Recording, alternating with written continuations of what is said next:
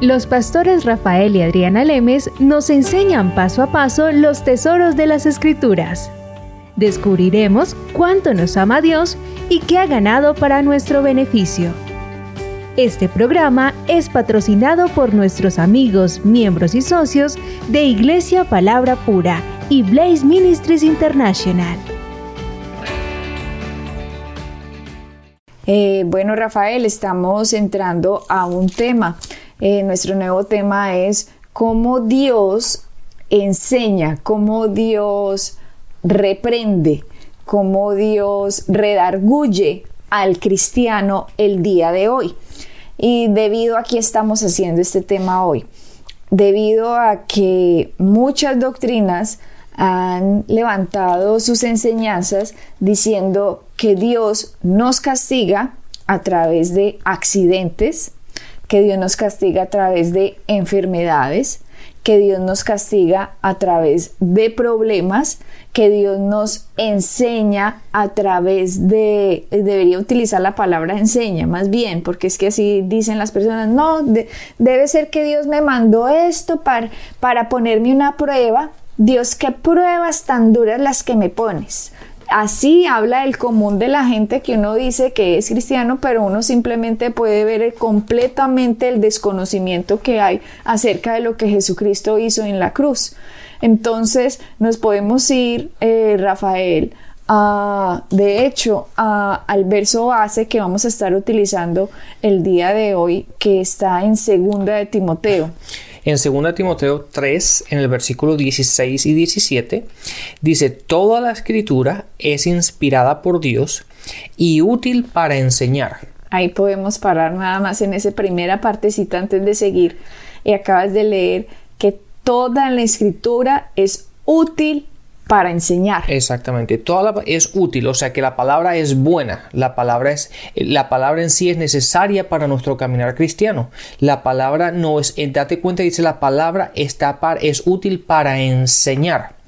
Entonces el concepto que tiene la gente muchas veces es un concepto erróneo de Dios, porque el mismo Dios que los bendice es el mismo Dios que los castiga, el mismo Dios que los bendice es el mismo Dios que le manda una maldición, si se puede decir así, y entonces llega un momento que la gente se confunde porque empiezan a hablar de un Dios que realmente no conocen y a un Dios en el cual realmente no saben cómo va a reaccionar, porque si es bueno puede ser de Dios, pero si es malo también es de Dios, entonces uno no sabe, de hecho, yo a veces cuando le pregunto a la gente, le digo, muchas veces, ¿para qué oramos?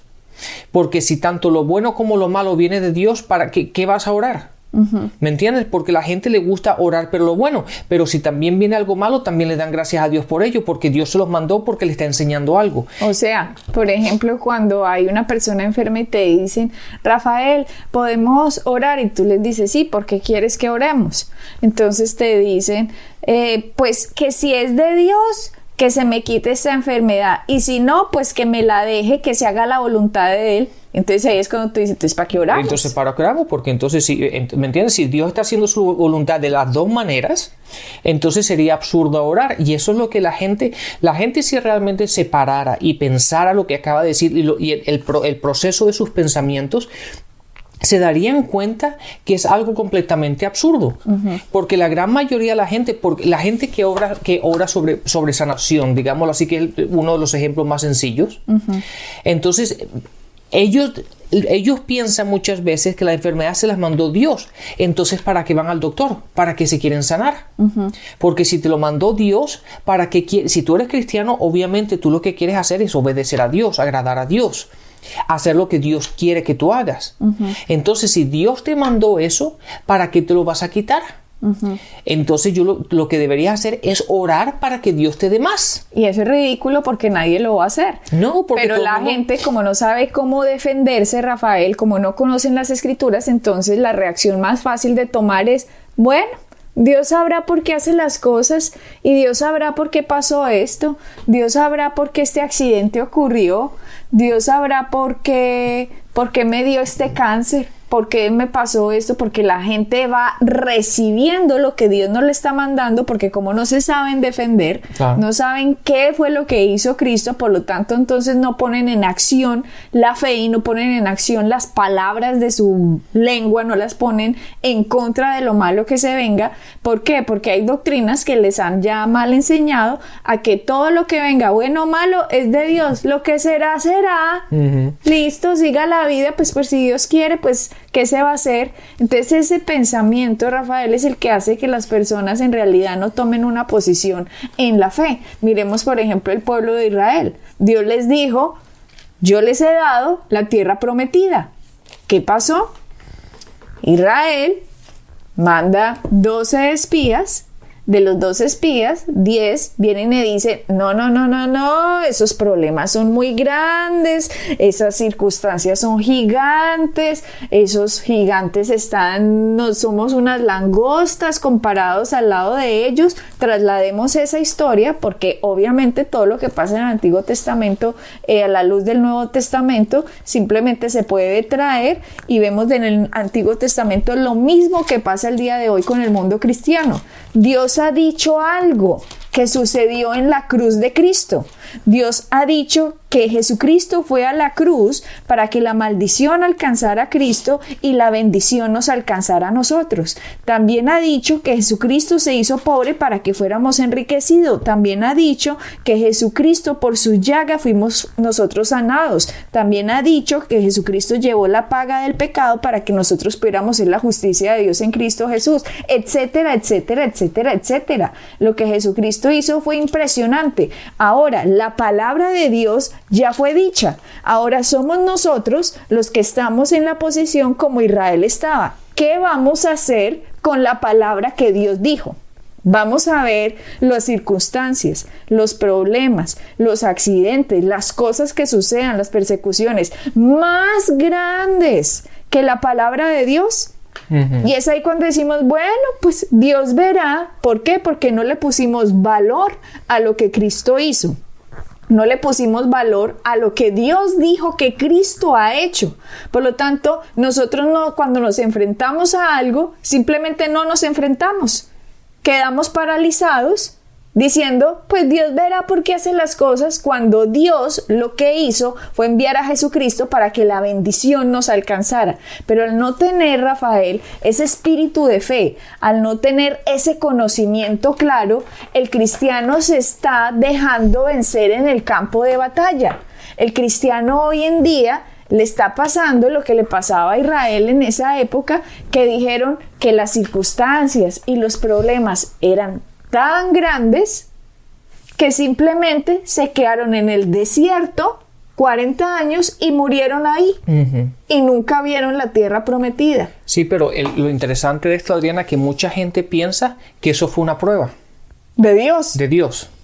Y eso no fue así. Fueron, fueron sus propias decisiones a la cual los llevó a ello. Porque claramente la palabra dice que Dios quería que ellos fueran a la tierra prometida. Él se las había dado pero basado en las, en, las decisiones que, salió, que salieron de sus bocas, fue, que, fue la razón por la cual estuvieron en el desierto por 40 años. Y murieron ahí. Y murieron ahí. Y, y esa es la misma situación que hoy día la gran mayoría de la gente que piensa que todas estas circunstancias, todo lo que pasa viene de Dios, están, están en lo que están simplemente por ello, porque no han distinguido, no han, no han visto quién es nuestro Padre, no han visto qué es lo que ha hecho Jesús, no han visto lo que Cristo hizo en la cruz y no, por lo tanto, y no, obviamente, y no han visto quién es nuestro Dios reflejado en su palabra. Obviamente, Rafael, no han sabido diferenciar y hacer una línea. Es que la gente, si hiciera una línea divisoria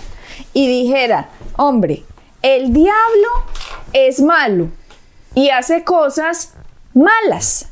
Y Dios es bueno y hace cosas buenas. Si solamente, Rafael, supiéramos esta división tan simple, tan clara, tan blanco y negro, tan sencillo, no nos confundiríamos y no estaríamos recibiendo lo que el diablo quiere traernos como si fuera de Dios. Exactamente. Hay una cosa que tú dices mucho, Adriana, en las conferencias, que es la línea divisoria. Y eso es una cosa que tú mencionas mucho en las conferencias que siempre hacemos. Y lo encontramos en Juan 10, 10. Y si la gente entendiera solamente este versículo y analizara, analizara las situaciones que les pasan en la vida basado en ello, se darían cuenta si viene de Dios o no viene de Dios. Y Juan 10, 10 dice lo siguiente. El, el ladrón no viene sino para hurtar y matar y destruir. Yo, hablando de Jesucristo, yo he venido para que tengan vida y la tengan en abundancia. Entonces ahí están los dos bandos, está el bueno y está el malo. Satanás, el enemigo, el, ah, el ladrón, vino para matar, hurtar, destruir todo lo malo, todo lo que te quita la vida, todo lo que te quita el, gozo, todo lo que te quita la, la, prosperidad, todo lo que te quita la salud, todo lo que te quita el poder dormir y descansar tranquilamente toda la noche, todo lo malo, todo eso que te lo quita, todo lo que va, lo podemos decir así, negativamente en tu vida, Viene del diablo, viene de Satanás, viene del enemigo. Pero Jesucristo vino para darte vida y vida en abundancia. O sea que la manera en que Dios nos enseña, la manera en que Dios nos dirige, la manera en que Dios nos direcciona, no es a través de pruebas ni tribulaciones. Eso por favor que le quede claro a nuestros oyentes. Dios no nos está direccionando a través de eso y nos está mandando cosas para que maduremos. No, no, no, no, no porque la palabra dice que Dios no tienta a nadie.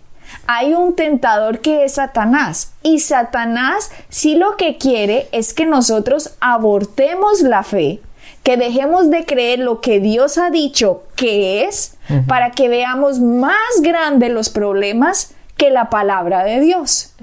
Entonces es ahí cuando morimos en el desierto, porque si en el desierto en medio de lo que está mandando Satanás, en medio del periodo de tiempo en que uno cree una promesa a cuando se manifieste, digamos que eso se llama un desierto. Correcto, así es. Entonces, toda persona va a pasar por el desierto.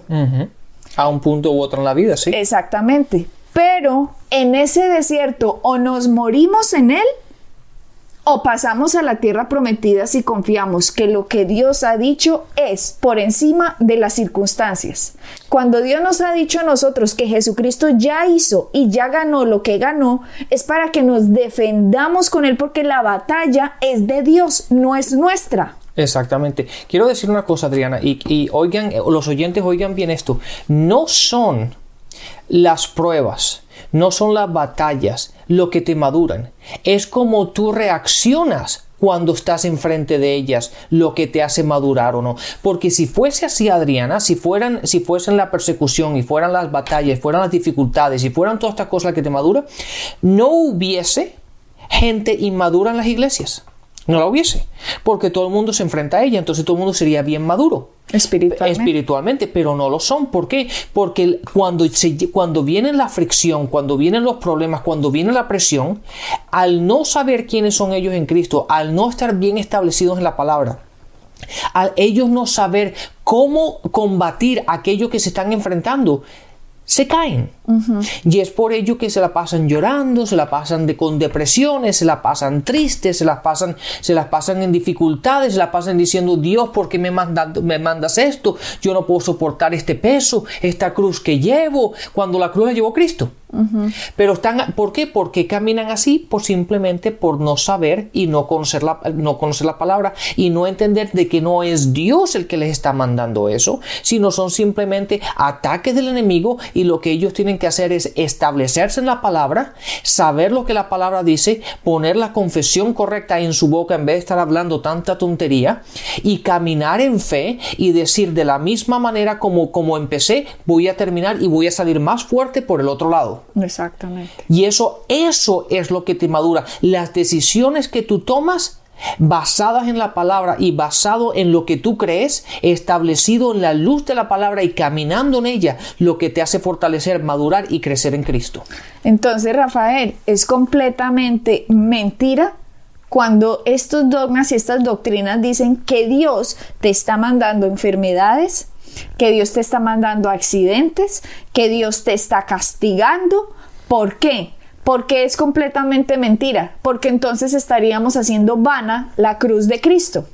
Estaríamos diciendo que Cristo no llevó en él la enfermedad, no estaríamos diciendo que Cristo llevó en él el pecado, no estaríamos diciendo que Dios llevó en él la pobreza, en él llevó todo lo que se llame maldición, todo lo que escriban, todo lo que está escrito en Deuteronomio 28, que son como tres hojas de maldición.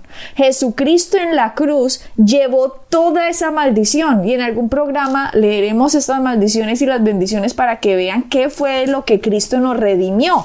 Porque mucha gente dice, ay, pero es que Dios a Dios hace unos ricos y hace otros pobres. Y a mí me tocó en el lado de los pobres.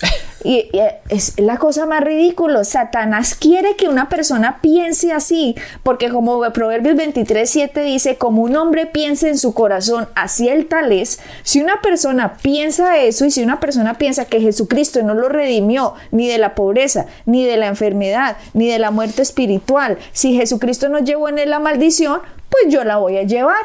Porque si Cristo no la llevó, alguien la tiene que llevar. Exactamente. Y obviamente la tengo que llevar yo. ¿Por qué? Porque si Cristo no la llevó, pues obviamente entonces el castigo alguien lo va a tener que sufrir. Exactamente. Entonces, es completamente mentira ese tipo de dogma y ese tipo de creencia y no solo mentira, es dañino, es completamente eh, contradictorio y opuesto a lo que Cristo hizo y es dañino porque destruye al ser humano que piensa eso. Exactamente. Adriana, y mira, veámonos en la palabra. La palabra nos dice, fíjate lo que dice una vez más el versículo 16, aunque no lo hemos terminado de leer todavía, pero la primera parte dice, toda la escritura es inspirada por Dios y útil para enseñar. O sea que, ¿cómo nos enseña Dios? Exactamente. La palabra, la palabra, por medio de la palabra, Dios nos enseña. ¿Y cómo nos enseña? Muy sencillo, mira. La gente piensa que Dios me manda la pobreza. ¿No? Entonces la palabra dice, segunda de Corintios 8, 9 dice, porque ya conocéis la gracia de nuestro Señor Jesucristo, que por el amor a vosotros se hizo pobre, siendo rico, para que vosotros por su pobreza seáis enriquecidos.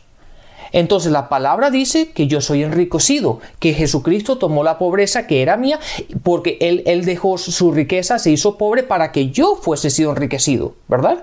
Entonces si yo pienso que Dios me mandó la pobreza a mí, la palabra me dice lo correcto, me dice lo contrario. Por lo tanto, la palabra me está enseñando de que yo estoy equivocado. Ahora, vayamos a otra parte. Segunda de Pedro perdón, primera de Pedro 2.24, mucha gente piensa que Dios te manda enfermedades para enseñarte, para corregirte, para madurarte, para lo que sea.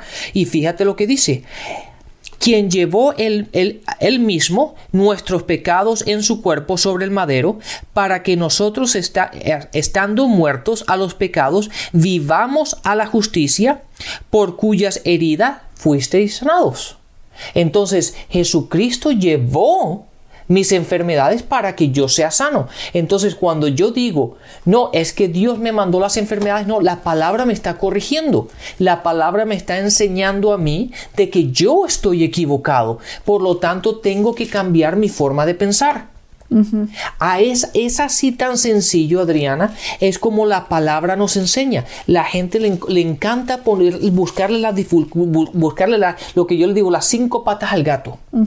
Cuando es tan sencillo, la palabra dice que tú fuiste enriquecido, que Jesús llevó tu pobreza. Así que ahí si yo pienso lo contrario, la palabra me está enseñando algo completamente diferente, por lo tanto yo tengo que hacer un acto de renovación de la mente, a cambiar el chip, cambiar lo que me hayan metido y empezar a meter esta información y meditar esta información. Y a medida que yo voy meditando esto que me está diciendo la palabra, se va haciendo cada vez más real, más esencia de mi mente, se va haciendo más esencia de mi vida y en este momento es cuando yo empiezo a hablar de esa manera, porque ya me lo creo, ya creo que me creo que Cristo hizo lo que hizo, por lo tanto ahora mi confesión va directo directamente relacionada con lo que Cristo ganó y al momento de yo tener alguna tribulación, algún problema, lo que va a salir de mi boca es lo que he venido plantando en mi corazón, que fue lo que la palabra me viene enseñando, que fue lo que Cristo ganó. Claro, lo que pasa, Adriana, es que mucha gente lee la Biblia como si estuviera leyendo un, un cuento y no se fijan que la palabra es la palabra de Dios y si la palabra está es. Y punto final, no hay, que, no hay que hablar al respecto, no hay que dialogar, no hay que mirar los puntos de vista, no, si la palabra dice Jesucristo se hizo pobre para que yo fuese enriquecido, no hay que hablarlo. No es, es que el problema está, Adriana, cuando la gente empieza a analizar sus circunstancias, a analizar sus situaciones y después empieza a compararla, a analizarla en contra de la palabra para determinar si ellos la están viviendo o no.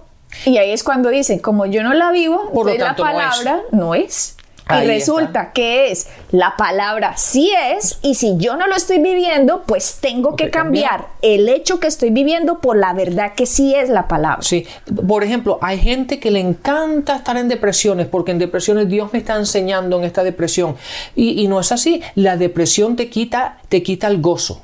La, la, depresión te quita la alegría, te quita las ganas de vivir, te quita la paz. Te cuando tú estás en depresión solamente quieres estar en la casa con las luces apagadas, las ventanas cerradas y quieres estar durmiendo 24 horas. Eso no es vida.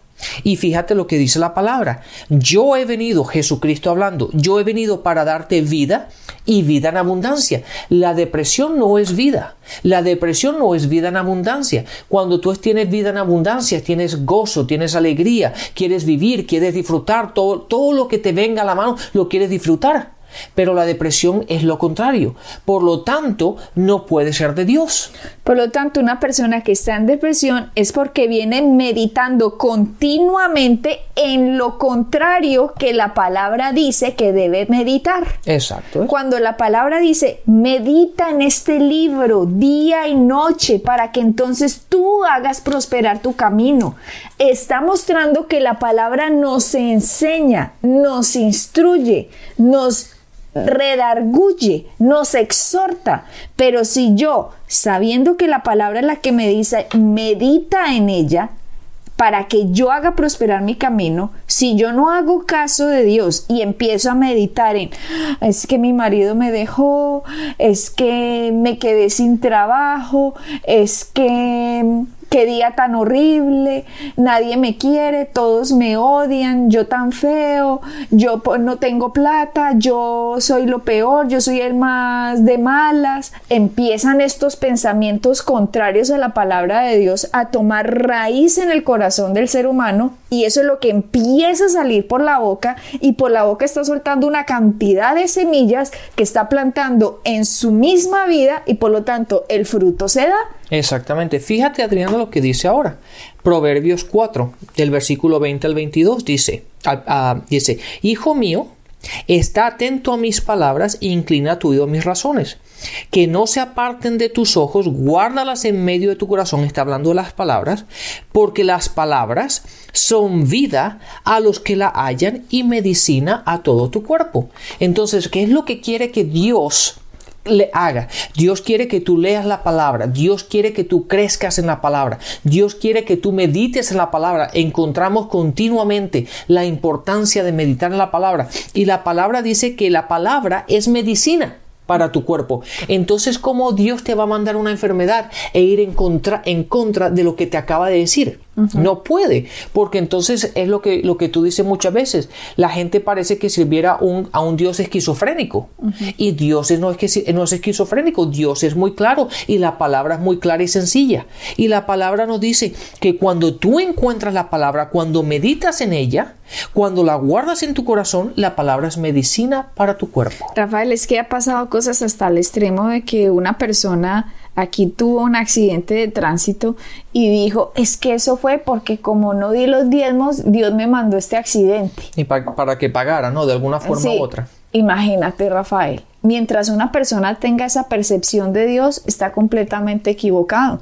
Y aquí lo que dice en nuestro versículo base, segundo de Timoteo 3:16, es, toda la escritura es inspirada por Dios y útil para enseñar, para reprender, para corregir y para instruir en la justicia. Acá no dice, todos los accidentes son inspirados por Dios y son útiles para enseñar. Aquí no dice Todas las enfermedades son inspiradas por Dios y útiles para enseñar, para reprender, para corregir y para instruir. Aquí tampoco dice, toda la pobreza fue enviada por Dios para enseñar, para reprender, para corregir y para instruir. Aquí no dice, la depresión es inspirada por Dios y útil para enseñar, para reprender, para instruir y para corregir. Aquí no dice eso. Entonces dejen de decir lo que la palabra no dice. Aquí dice que es la escritura la que es inspirada por Dios y es útil para enseñar,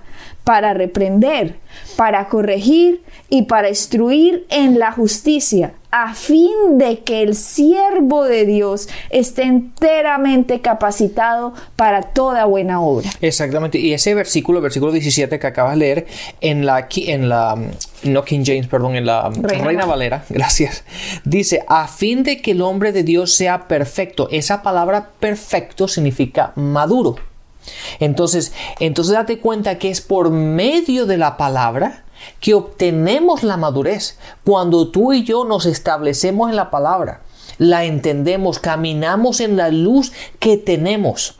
Date cuenta, Adriana, y mucha gente va a decir, no, pero es que Adriana y Rafael tienen mucho más luz que yo, y entonces cómo yo puedo caminar si yo no, si ellos tienen más luz. No, tú caminas la luz que tienes. Y cuando tú, cuando empiezas a caminar en esa luz que tienes, Dios te va a ir dando más luz. Y al caminar en la luz, la palabra se te va a ir abriendo, se te va y vas caminando y vas a ver cosas que antes no veías. Yo hace 10 o 15 años atrás no tenía el conocimiento que tengo ahora, pero yo te aseguro que dentro de 10 o 15 años no voy a tener mucho más conocimiento que tengo ahora.